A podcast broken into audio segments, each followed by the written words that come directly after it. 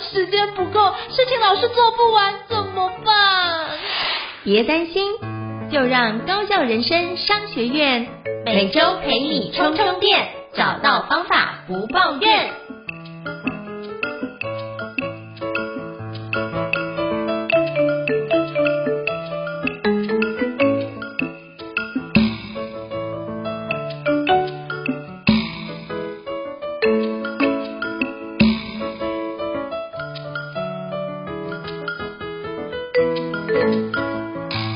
大家好，欢迎大家来到高校人生商学院。我是赵应成，我是电脑玩物的站长伊瑟。许多人想达成的梦想很多，而人生苦短，如果用相对高效的方式进行，进而让人生丰富精彩。高校人生商学院与你一起前进。Hello，伊慈老师，请问一下，我们今天要聊什么样的主题呢？我们今天来聊一个有趣的主题，就是断舍离这个关键字，大家都应该听过。那今天呢，想透过我跟应成老师的这个对话，我们来讨论看看，我们有没有什么断舍离的技巧，帮助我们去放下过去的焦虑，然后开启高效的未来、高效率的明天。嗯，那断舍离这个概念呢，其实在这个日本、台湾已经流行了非常多年，很多时候。断舍离，大家聚焦的是我们生活中的杂物物品的相关的整理。不过，其实我觉得工作流程、时间管理，甚至我们的人际沟通各种方面，我们都可以利用断舍离的有效的方法，帮我们去放下之前可能的错误、可能的焦虑，然后让自己未来接下来的工作流程、工作步骤更加简化、更加有效率。我自己先来分享一个我自己。常常做的断舍离的小技巧，抛砖引玉，然后跟大家分享，也等一下听听看应成老师的这个意见。我自己啊，会常常固定一段时间来做一个我手机上的断舍离，因为我觉得我们常常在手机上不知不觉会可能因为尝鲜，或者可能因为别人推荐，然后安装很多 app，但这些 app 呢，我觉得无论是它的通知，还是它单纯的就摆在我的桌面上，常常会导致我们最后。会因为这些手机的干扰、手机的吸引，而导致我们的整个工作甚至生活流程造成很多时间的浪费。比如说，因为手机上很多有趣的 App，那不一定是工作上，可能生活当中明明可以专心看书或专心陪伴家人的时间，忍不住就要拿起手机。那你说我们真的有做什么吗？好像也没有。但是因为看到这些 App，忍不住打开来，然后不知不觉很多的时间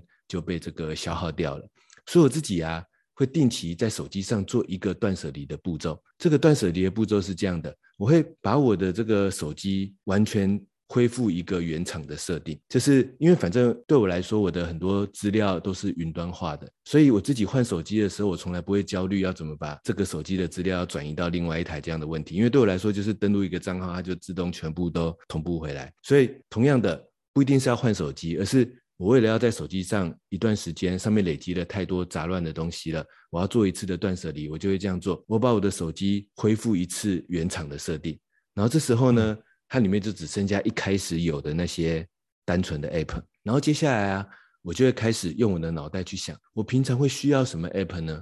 比如说我可能需要 Evernote，我就把它安装回来；我可能需要 Notion，我就把它安装回来；我可能需要，哎，忽然想不到了。诶，如果是这样的话，我就会说，我就停在这里，当下不要再安装任何新的 app。也就是我会用一个这样的技巧，我让我的手机恢复它原始的设定。那我不是去删除 app，因为我发现，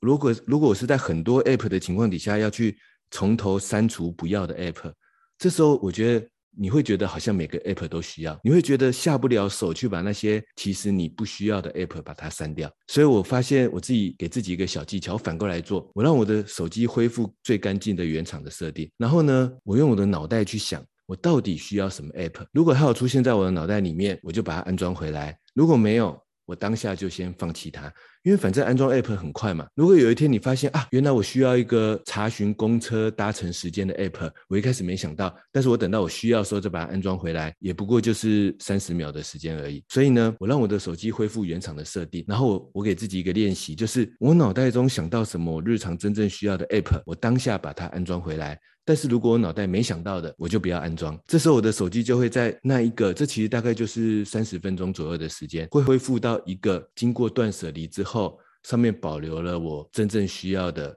app 的这个状态。那通常这时候呢，我的手机大概就只会有因为我自己是习惯用 Google 的手机，所以里面大概预设的那些 Google 的 Gmail 啊、Google 日历、Google 地图这些基本的 App 之外，大概就是安装回 Evernote、Notion，然后我还真的想不到，我大概就需要就是这样，因为这这个就可以管理我所有的工作跟生活了嘛，行事历、邮件、我的笔记，然后专案管理协作的工具就结束啦，这就是所有需要的东西，这样子我的手机就回复一个我觉得最简化、最有效率的状态。也不用担心说我会不会漏掉什么需要的 app，就是当下因为没有安装回来，导致我未来工作效率的损失，基本上完全不会，因为需要的时候就三十秒把它安装回来就可以了。然后甚至我常常用完就会把它删掉，就是我透过这样的流程之后延伸出来，慢慢帮我养成一个习惯，就是有些 app 我当下可能有用，比如说呃一个假设统一发票兑奖的 app，那我可能就会当下。需要说安装一下，但是用完我就把它删掉。但是让我的手机里面就一直保持着那一个，我脑袋里面真的想得到，它是我日常需要的，而且我会常常使用的这样子的 App 的清单。那我觉得透过这样的方式呢，我觉得对我来讲，我的手机就不会成为一个日常干扰我的工具。我不会打开来里面是一个五花八门的花花世界，而是反而是我一打开我的手机，里面就真的是我需要使用的 app，它引导我去做对我来讲最有价值、最有效率的流程。那这个断舍离的技巧就是不要去删它，而是一开始就全部删掉。但是呢，用我们自己日常的脑袋跟经验去回想我真正需要的是什么，这时候我想到的才是真正需要的。那这是我自己在手机上的一个反其道而行的断舍离技巧。我有曾经推荐过给我很多的读者，有试过的朋友都觉得蛮有效果的。所以，如果你常常觉得我的手机好多干扰，我的手机这个常常浪费了我很多的时间，试试看这样的方法，帮你的手机做一个断舍离。不知道胤丞老师有没有什么你日常生活工作当中你会运用的断舍离的小技巧，可以跟我们的听众朋友分享呢？好，那我觉得刚刚伊斯老师提到那个，我觉得蛮好用的。我觉得您，我想要 echo 一下，就是前面可以补一个步骤，就是先把你之前有的那个上面的 app 先全部先截图下来。截图下来，建议是，对，不要这样做，不要这样做哦，因为这样做你就会，你就会忍不住，下反而会舍不得，就这样。对，你会舍不得说啊。这个好像不能删，我好像有一天需要这个 app。没错，你确实有一天，那你有一天很少出现的，所以我觉得大脑这时候是我们最好的依靠。大脑会记得我们日常生活中真正需要的 app，如果它不记得，那就表示其实我们没有那么需要它。我这个反其道而行，其实就是帮助我们去克服那个我舍不得删掉的这个心理状态。是，虽然有点就是，也不要做这个动作，对不对？好，因为我知道有些人会做这个东西，因为我我也干过这件事情，我就想要做这个东西，就发现我的那个 app 到最后比原来跟原来是差不多的。所以为什么要觉得这件事情是要跟你请教？是我觉得这件事我之前有遇到过，所以你有解释才好。那我觉得我想要 echo 一下，就是用手机来看的话，像。我之前就有所谓的 email 的困扰，或者是 line 的困扰。那些 app 里面发觉很多讯息会是超多的。然后我曾经有过，就是我的 email 里面大概有三千多封 email 没看，但有一些是广告信件占不少。然后另外一部分是我的 line 最多到七千四百八十四，我觉得那实在太夸张了。所以我觉得现在我都会做一件事断舍离，就是如果这个群组。我我给自己还蛮宽的期限，就是五天。如果五天我都没有点开它，那如果这件事也不是一个必要群组，那我觉得我应该不应该存在这这个群组里面？我就会把它退出。如果这件事情是另外一个部分，如果他没办法退出怎么办？那我就会在睡觉前，我都会做一件事情，就是把所有的 LINE 的部分，把它用那个未读的讯息，把它做个排序。然后我就一一的花个半个小时时间，把所有东西都点开。点开之后，它是归零的，我就发现今天的讯息都清掉了。然后剩下的可能在这半个小时还会有一些讯息，然后就全部把它点开。那点开之后，当归零的瞬间，我就不会再去看手机了。我就觉得今天我已经把这个东西已经清空 reset 掉了，剩下都是明天的事情。所以我用这个方式来做什么，就是 LINE 的讯息管控，跟第二个部分是我 email 的管控。所以那些过去的部分没有看，那其实也没那么重要，因为。基本上一定有重要事情会找你，如果都没看也不会造成困扰的话，就表示那些东西都不是重要的讯息，跟你刚刚的讲法其实是很像。所以我就基本上全部把它打开，我也不去删除，因为基基本上删除这件事情是更花时间的。那就全部打开已读，那怎么办？那剩下就是从今天开始，如果我觉得这个 email 是不要的，我就直接把它删除、删除、删除，等于是我从今天或是隔天开始做这样的执行，然后每天让我的 email 跟 line 的相关的群组归零。我觉得归零这个动作对我来说是很有帮助的。你会觉得自己今天把所有的事情都清空，剩下还没做的事都不是今天的任务了。那就是事情就太多，永远都做不完。那剩下就是明天的事。大脑里面也不要想着说啊，这个东西还没处理完怎么办，就有焦虑感存在。不会，就是这件事情就是明天要处理的事，我已经写下来了，而且又写在我的那个待办清单上面。我觉得这件事情会让我自己比较好去睡觉。那我觉得这个区块是。我可能每天都在做断舍离的工作，可是比较是聚焦在讯息 message 上面的断舍离。不过你刚刚讲到那 app 断舍离，我可以来试试看。我觉得，哎，这是一个蛮棒的一个角度，就是我不用去划说在第几页。因为滑第几页可能现在节省就是浪费了一秒或者是五秒，累积起来是一个很庞大的时间哦，所以我觉得这一部分我想 echo 一下这段这样。所以我自己在手机上常常会给自己一个要求，就是让我的 app 只有一页，然后它上面就是我一打开就应该聚焦在我立刻要使用的这个工具上。那我也想要 echo 一下应成老师刚才提到的这个讯息邮件的这样的断舍离，我觉得这也是一个很棒的方法。然后。这让我想到，我自己也实践了很多年的清空收件夹的这一个 GTD 的核心的概念。我自己也会每天在我的即时通，然后在我的电子邮件上。执行清空收件夹的这个动作，我觉得这就像胤丞老师刚才提到的，它就是一种断舍离的技巧。我想回应的就是说，但是有很多朋友常常会问我说：“伊瑟，我们想要每天清空收件夹，可是问题是那么多的讯息，那么多邮件里面的交办文件，其实处理不完。我处理不完的时候，我还可以清空收件夹吗？”应成老师刚才有提到了一个相关的回答，就是处理不完，那他应该就会有两条路线路线可以走。一个就是他其实根本不需要我现在去做，我应该放下它，放弃它。另外一个就是他应该排入我的某一个待办清单上去做，但是它不会是留在我的即时通跟电子邮件当中，因为这样子上面不断成长的数字混在一起的讯息，只会让我们因为没有断舍离而明天的工作变得更复杂，变得更加的混乱。我会搞不清楚，我在这么多还没有回应、还没有处理完成的讯息里面，到底要处理哪一个才好？所以我也想跟大家分享一下我自己执行每天清空邮件、即时通的断舍离的几个步骤、几个技巧。当然，日常的工作流程中看到重要的讯息去处理、去回应，这个是日常的工作流程会去做的。但我自己会在每天要下班之前，为我的电子邮件和即时通做一次清空邮件跟清空讯息的这个动作，然后这样子呢，我晚上回家之后，我就不要去看邮件，跟不要去看即时通，也不用担心漏掉什么，明天再继续去处理就好。那我怎么样在下班之前做一次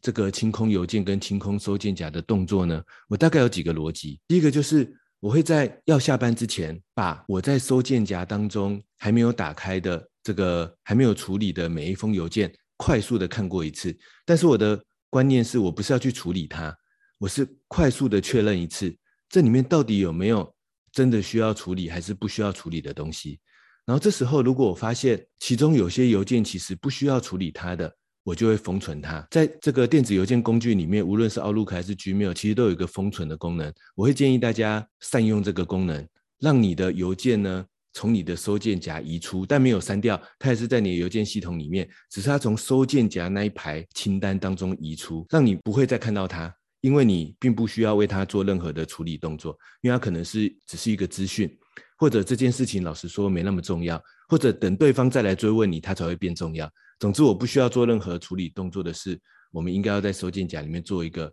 封存的动作。这个封存的动作，如果到即时通里面，就有点像是应成老师刚才说的，我发现这个群组累积了太多讯息，但我根本就不需要回应，我也没办法回应的时候，说不定我是要退出这个群组，或者我自己有一个简单一点的做法。我就打开那个群组，滑到最底，然后跳出来，意思是它不会出现任何的红字或者是数字在上面。那我虽然没有看，但是因为我有不需要处理它，所以意思是我告诉自己我，我我不用看这里面的东西。嗯、那这样子做一个封存的动作，但是一定会有还需要处理的任务或者是讯息，这时候要怎么办呢？我其实就会跟应成老师讲的一样，我就会把它排入未来处理的流程。比如说，现在电子邮件常常有所谓的。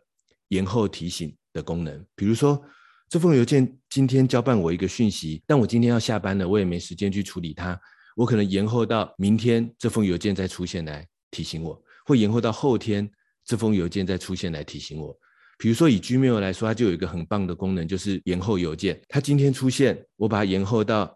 两天之后再提醒我，这时候这封邮件就会先从我的收件夹消失，意思是我就眼不见为净，我就不会再看到它。可是两天之后，它会再次出现在我的收件夹，那这时候我反而更知道，那时候我在处理它就可以了。我就会做一个这样的延后的动作。即时通上的讯息，我其实也会这样子做。比如说，手机上弹出一个讯息的通知，我需要处理它，但我现在很忙，我没办法处理它，我就会利用手机延后通知的功能。像比如说，我自己使用的 Google 手机有类似这样的功能，我可以把这个讯息延后到一个小时、两个小时，或者明天之后再来处理它。这样子，我到时候就会有个更好的处理的排程。但是起码我现在不要去看到它的，还有一封邮件没处理，还有一个讯息没有回的这样的通知，我当下不要看到它。接下来呢，那些真正要处理的或者更困难的工作怎么办呢？我就把它排入我的这个任务笔记的处理流程。比如说，它来自于一个电子邮件，来自于一个即时通，它交办给我一件什么样的事情？比如说，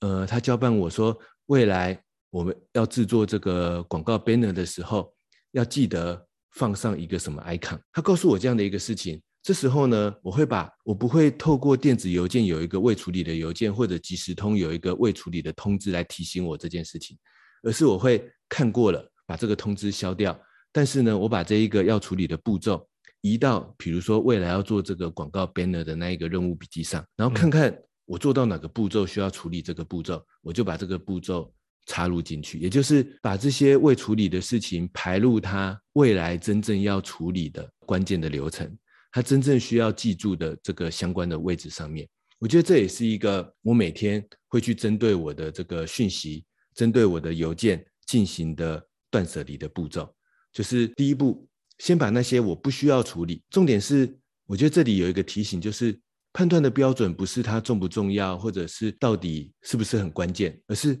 判断的标准是我到底有没有需要给他处理的步骤。如果我不需要处理，的步骤，或者说我没办法给他处理的步骤，我觉得就可以把它封存掉，把它封存掉，让这个通知都永远不要再出现了。第二个，判断一下有没有延后到哪一天处理，然后第三个，判断一下有没有排入哪一个真正的任务或者是专案的工作流程去处理它。但是在这个当下，我们不需要处理任何东西，但是我们利用二十分钟、三十分钟的时间，快速做一个大量讯息或者是。大量的邮件的这种断舍离的清空收件夹的动作，确实可以帮助我们接下来的工作流程更加的简单，然后更加的简化，并且呢，我们不会一直看到这些杂乱的讯息在那边，然后搞不清楚自己到底要处理什么，不处理什么。我觉得这是这样的清空收件夹断舍离可以带来的最大的好处。不要把断舍离想成一定只是要删掉什么东西，其实它更重要的是把东西归位到它真正需要处理的。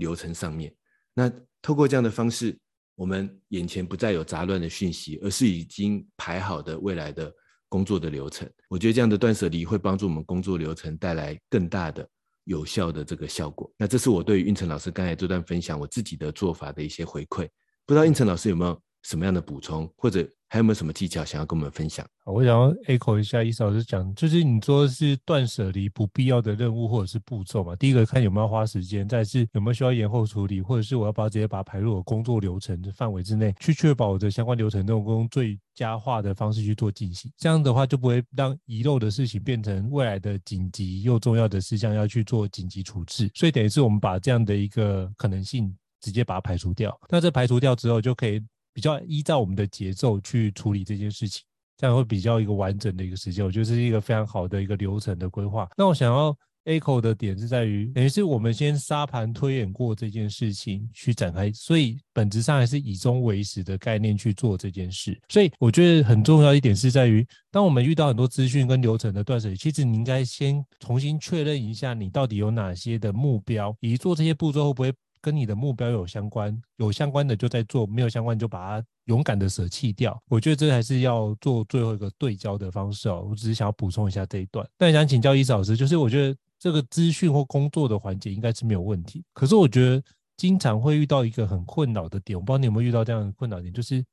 人际关系的断舍离。像我觉得这件事是我一直在修炼的功课，我觉得一直还没有修好，所以可以请教一下，像如果是您的话，你会怎么样做人际关系的断舍离？会怎么样去调配这件事情？基本上呢，我在我的朋友圈当中，可能都是会觉得我是一个比较冷漠，然后比较不会跟别人打交际的人。所以，可能我天生的个性上呢，就带着某种人际上面断舍离的这样子的这个成分在。那不过呢，我自己确实，我日常在处理很多这种呃人际沟通上面的很多的问题的时候啊，我觉得对我来讲，最关键的断舍离不是说我要跟谁交往，不跟谁交往，我要跟谁打好关系，不跟谁打好关系。我觉得这个反而不是我思考的这个关键的点。我更思考的关键点是如何断舍离掉那些人际沟通过程当中可能产生在我心中的某些负面情绪，或者产生在我心中的某些刻板印象。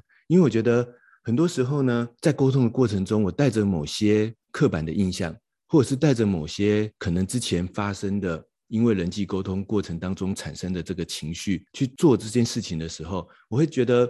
这样的沟通过程，我变得压力更大，甚至会变得想要埋怨对方。可是这样子呢，只会让事情慢慢往更复杂，然后甚至更痛苦的方向发展。而且呢，对我来说，无论是我自己的情绪上的压力，还是我在执行事情上的效率，我觉得压力会提升，会增加，然后效率会降低，所以会陷入一个恶性循环。所以我自己会去思考的人际的断舍离啊，我的着眼点会是。我如何断舍离掉人际沟通过程当中那些会产生的某些负面情绪跟刻板印象？那我自己的方法就是，当我在人际沟通过程当中产生的某些负面情绪，或者是觉得嗯奇怪，对方怎么是一个讲不听的人呢？对方这么固执呢？当我产生这些东西的时候啊，我自己会用一个方法，就是我让这些东西转化成接下来我要解决的问题跟需要做的步骤。我会让他去做一个这样的转化，意思是我尽量不要让这样的刻板印象跟沟通过程中产生的某些负面情绪变成我心中的情绪跟印象，而是把它转化成我的任务笔记上某些。所以他他如果真的很固执，他想要做他的做法，那我可能会就写下一个这样的问题：我如何来测试一下他的做法，然后告诉他我们实验的结果，然后我们再来调整，到底他讲的这个做法是对的，还是我们需要做一些修正呢？那我要怎么设计出一个这样子的可能实验，或者是可能一个阶段性的小任务，让我们彼此去确认这样的做法到底对不对呢？那我可能就会写下这样子的一些可能接下来我要采取的行动，就是我自己会做一个，我不确定这可不可以叫做断舍离，但是它对我来讲确实把我心中的那些负面情绪跟可能我想要留下来的刻板印象，把它舍离掉，然后去断开这些负面的连结。但是这个断开，我觉得。不是删掉它，不是舍弃它，因为就像回到我一开始讲那个手机的案例，我觉得有时候要，如果我们的断舍离是从要删掉什么东西开始，虽然这好像是普遍的想法跟尝试，可是我觉得那真的很难。所以，我我在这边做的是一个转化的动作，就是我不是要舍弃它，我是把它转化成某些我接下来要做的具体的步骤。然后接下来呢，我也不认为我是要尝试跟对方沟通，而是我我尝试跟对方。透过一些接下来可行的行动，我们一起来试试看这件事情有没有可能因为这样变得更好，还是变得更不好？那我们就来继续修正我们的行动。我觉得这是我在人际沟通上我自己的一种跟我的负面情绪断舍离的技巧，跟大家分享。那不知道应成老师在人际沟通上的断舍离上有没有你的不同的角度？或者是不同的技巧呢？我觉得你那个分享的很好，这也是我没有想过的角度。我想的角度比较像是有没有哪些人是我一定要沟通的？那这个环节会不会造成我困扰？那我如果这件事情是我可以选择的话，那比如说我可能就选择之后保持友好距离，但是不要太多的接触。那这件事情就是让这样的心情的开心程度可能会好一点。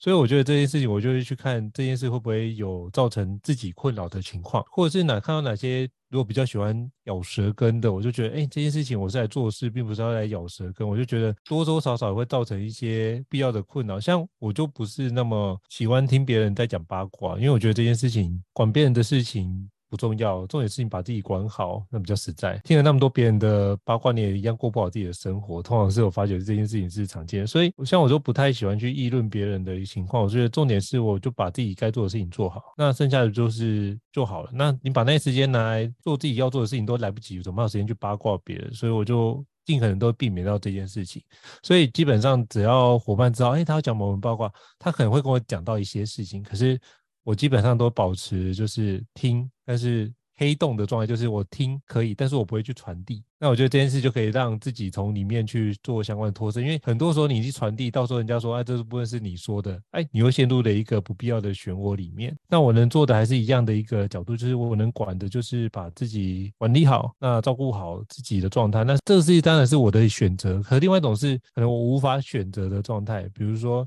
你可能在职场里面遇到了一个你的部属、你的老板，基本上很多时候你不一定能够选择，但是你一样处理这件事情怎么办？那我这个时候我就会反过头来去思考，就会可能遇到刚刚医生所讲的那些情绪的存在。好，那我是不是要继续留在这个地方？如果决确定是的话，那就表示什么？那就表示这件事情我要想办法去克服。就像医生老师所刚提到，那就变成一个。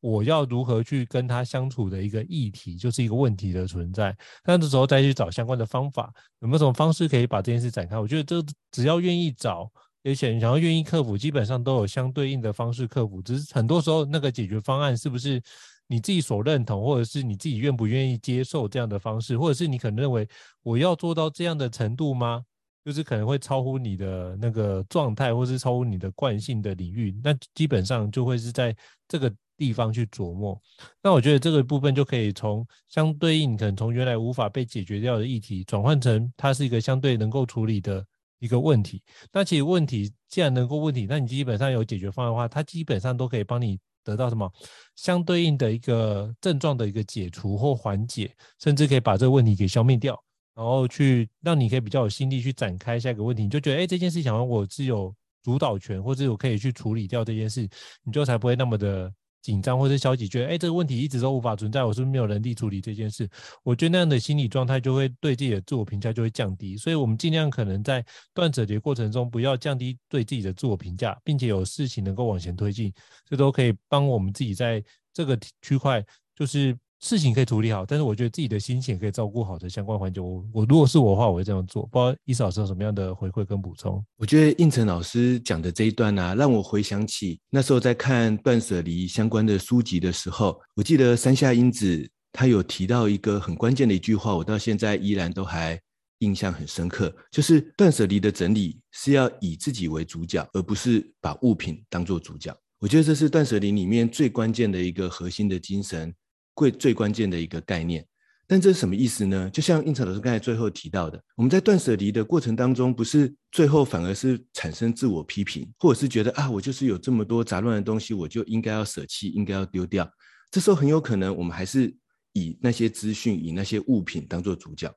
当我们在想着要删掉这些物品的时候，会不会我们不小心在思考的还是那个物品本身呢？这时候主角其实就不是自己。于是就会发现，在断舍离的过程中，我怎么都一直舍不掉、舍不得删掉那些或者移除那些、舍弃那些东西呢？这时候很有可能我们没有把握住断舍离最关键的那句话，就是要以自己为主角，而不是以物品为主角。从这样的角度出发啊，其实我觉得可以来总结一下我跟胤丞老师刚才分享的几个技巧、分享的几个角度，我想要把它总结成四个以自己为主角的断舍离的步骤。又要来帮大家做这个 总结了。这四个步骤呢，第一个步骤是我觉得让自己归零开始，这是可以呼应我刚才前面提到的那个手机 App 的规划的这个环节。归零开始，但是从自己现在脑袋中所想的、所要的是什么，重新出发。这时候有可能在我脑袋中萦绕最久的，在我脑袋中真正记得的、真正想要的那个才是我真正想要的东西。我不是看着很多的 App 去决定要删掉哪一个，这很有可能我们还是把物品、把对方、把资讯当成主角，重新归零，重新相信自己目前的心，相信自己目前的脑袋。我现在真正想要的是什么？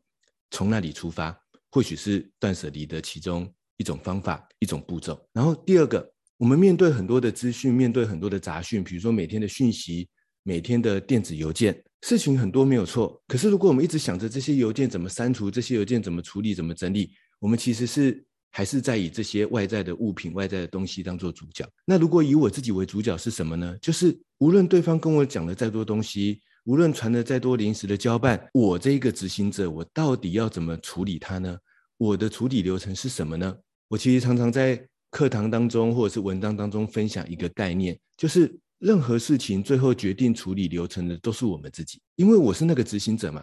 所以我有最高的权利去决定我的处理流程到底是什么。嗯。而我一定有一个处理流程啊，因为我不可能同时处理三四件事情啊，所以我一定是要不先处理 A，然后再处理 B，要不就先处理 B 再处理 A，我一定要决定一个处理流程嘛。所以第二个角度就是以自己为主角，我可以决定我的处理流程，这其实也是一个断舍离的角度，我不一定是要舍弃它。我只是把它排在某某一个处理流程，再去处理它，决定我的处理流程，去放下那些即时通跟电子邮件上面的杂乱的焦虑。那第三个技巧，第三个步骤是设计我的下一步，就是像胤丞老师刚才分享的，假设真的面对一些人际沟通或任务的困境，或者是像我分享的，在人际过过程当中产生一些负面情绪，这些都让我们很痛苦，没有错。但无论如何，我必须做下一步。设计我的下一步到底是什么？有时候把我们的眼光回到这件我自己为主角的事情上，就是我的下一步到底是什么？说不定会让我们更加海阔天空，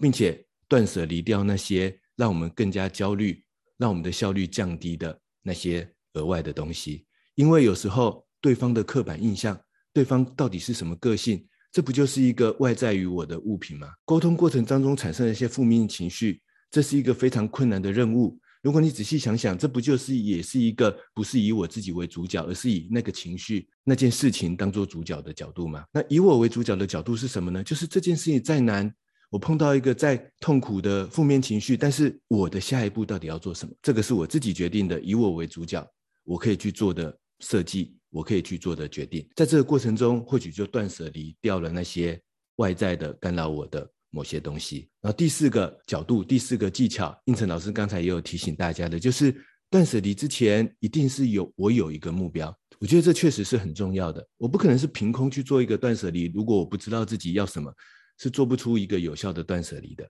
所以我一定有一个目标，我为了这个目标开始推进我的断舍离。所以断舍离的目的还是以我为主角，是要完成我的目标，不是要把我的房间整理得很干净，不是要把我的物品。全部都收纳得很整齐，我觉得这样的角度可能还是以物品为主角，而是完成我的某个目标，比如说建造出一个我接下来可以专注工作的书房，可能是这样的角度。这时候到底要不要清空所有的物品，可能还不一定，因为有些人说不定在一个随手可得资料的杂乱的房间，他说不定更有效率，也不一定啊。所以重点是要完成我自己的目标。再怎么断舍离，我们必须要以我自己为主角。那就像胤丞老师刚才有提到的，我自己的方法也是这样，每天可能要接收很多资讯，看很多书籍，获得很多启发。但我自己收纳这些资讯跟启发，我有一个非常关键的角度，就是它到底可不可以用在我目前已经正在进行的某一个目标跟任务上？如果不行，我会觉得这是一个我不需要整理的资讯，我应该要省下时间，不要去整理它，甚至呢，我可以暂时放过这样的资讯，不要再进一步的去深入的研究。先完成我的目标跟任务，这样子把时间反而握在真正的主角，也就是我们自己的这个手上。所以呢，刚才我帮大家统整了一下，刚才我跟胤丞老师聊的这个断舍离，如果真的要以自己为主角，或许有四个步骤：第一个，归零，重新开始，但是呢，相信自己现在脑袋中真正所想的；第二个，无论任何事情再多再杂，总之我必须决定我的处理流程。这是第二个断舍离的步骤。第三个，无论事情再痛苦、再困难，但我总要设计我的下一步吧，让我的眼光回到以我为主角的这个角度上面，然后设计出那我到底要做什么的下一步行动。第四个，无论我怎么断舍离，别忘了我们是要完成我们自己的目标。那这是我的一个回馈，也是一个总结。不知道应晨老师有没有什么想要补充的？我只能说你太厉害了，就是瞬间把这件事情浓缩，把这件事情展开。如果你如果补充的话，应该是我会把那个目标在归零之前，那个目标同时检视一下，要不要归零。但是确定好这个目标之后再 reset，所以你等于是第四步骤，我会再把归零之前，我会再把它变一个第零步骤，把它展开。那这样就会形成一个封闭的回圈。我觉得如果说我会多做这件事，不过我觉得这四个步骤真的是可以帮助我们有效的去展开哦。那今天非常的开心，可以跟伊斯老师聊聊，就是如何透过断舍离来放下过去的焦虑，然后开启高效明天这个主题哦。那如果大家对于我们高效人商学院觉得不错的话，欢迎在平台上面给我们五星按赞哦。你的支持肯定就是我们最大的持续往前走，跟把这件事做好的动力哦。那如果想要聊的什么样的主题呢？也欢迎留言让我们知道，我们就可以来安排时间跟伊斯老师两个人来对话，把这个主题来跟各位做个说明哦。希望可以就是准备是大家有帮助的一个相关的内容。再次感谢伊斯老师，那我们下次见喽，拜拜。大家下次见，拜拜。高效人生商学院，掌握人生选择权。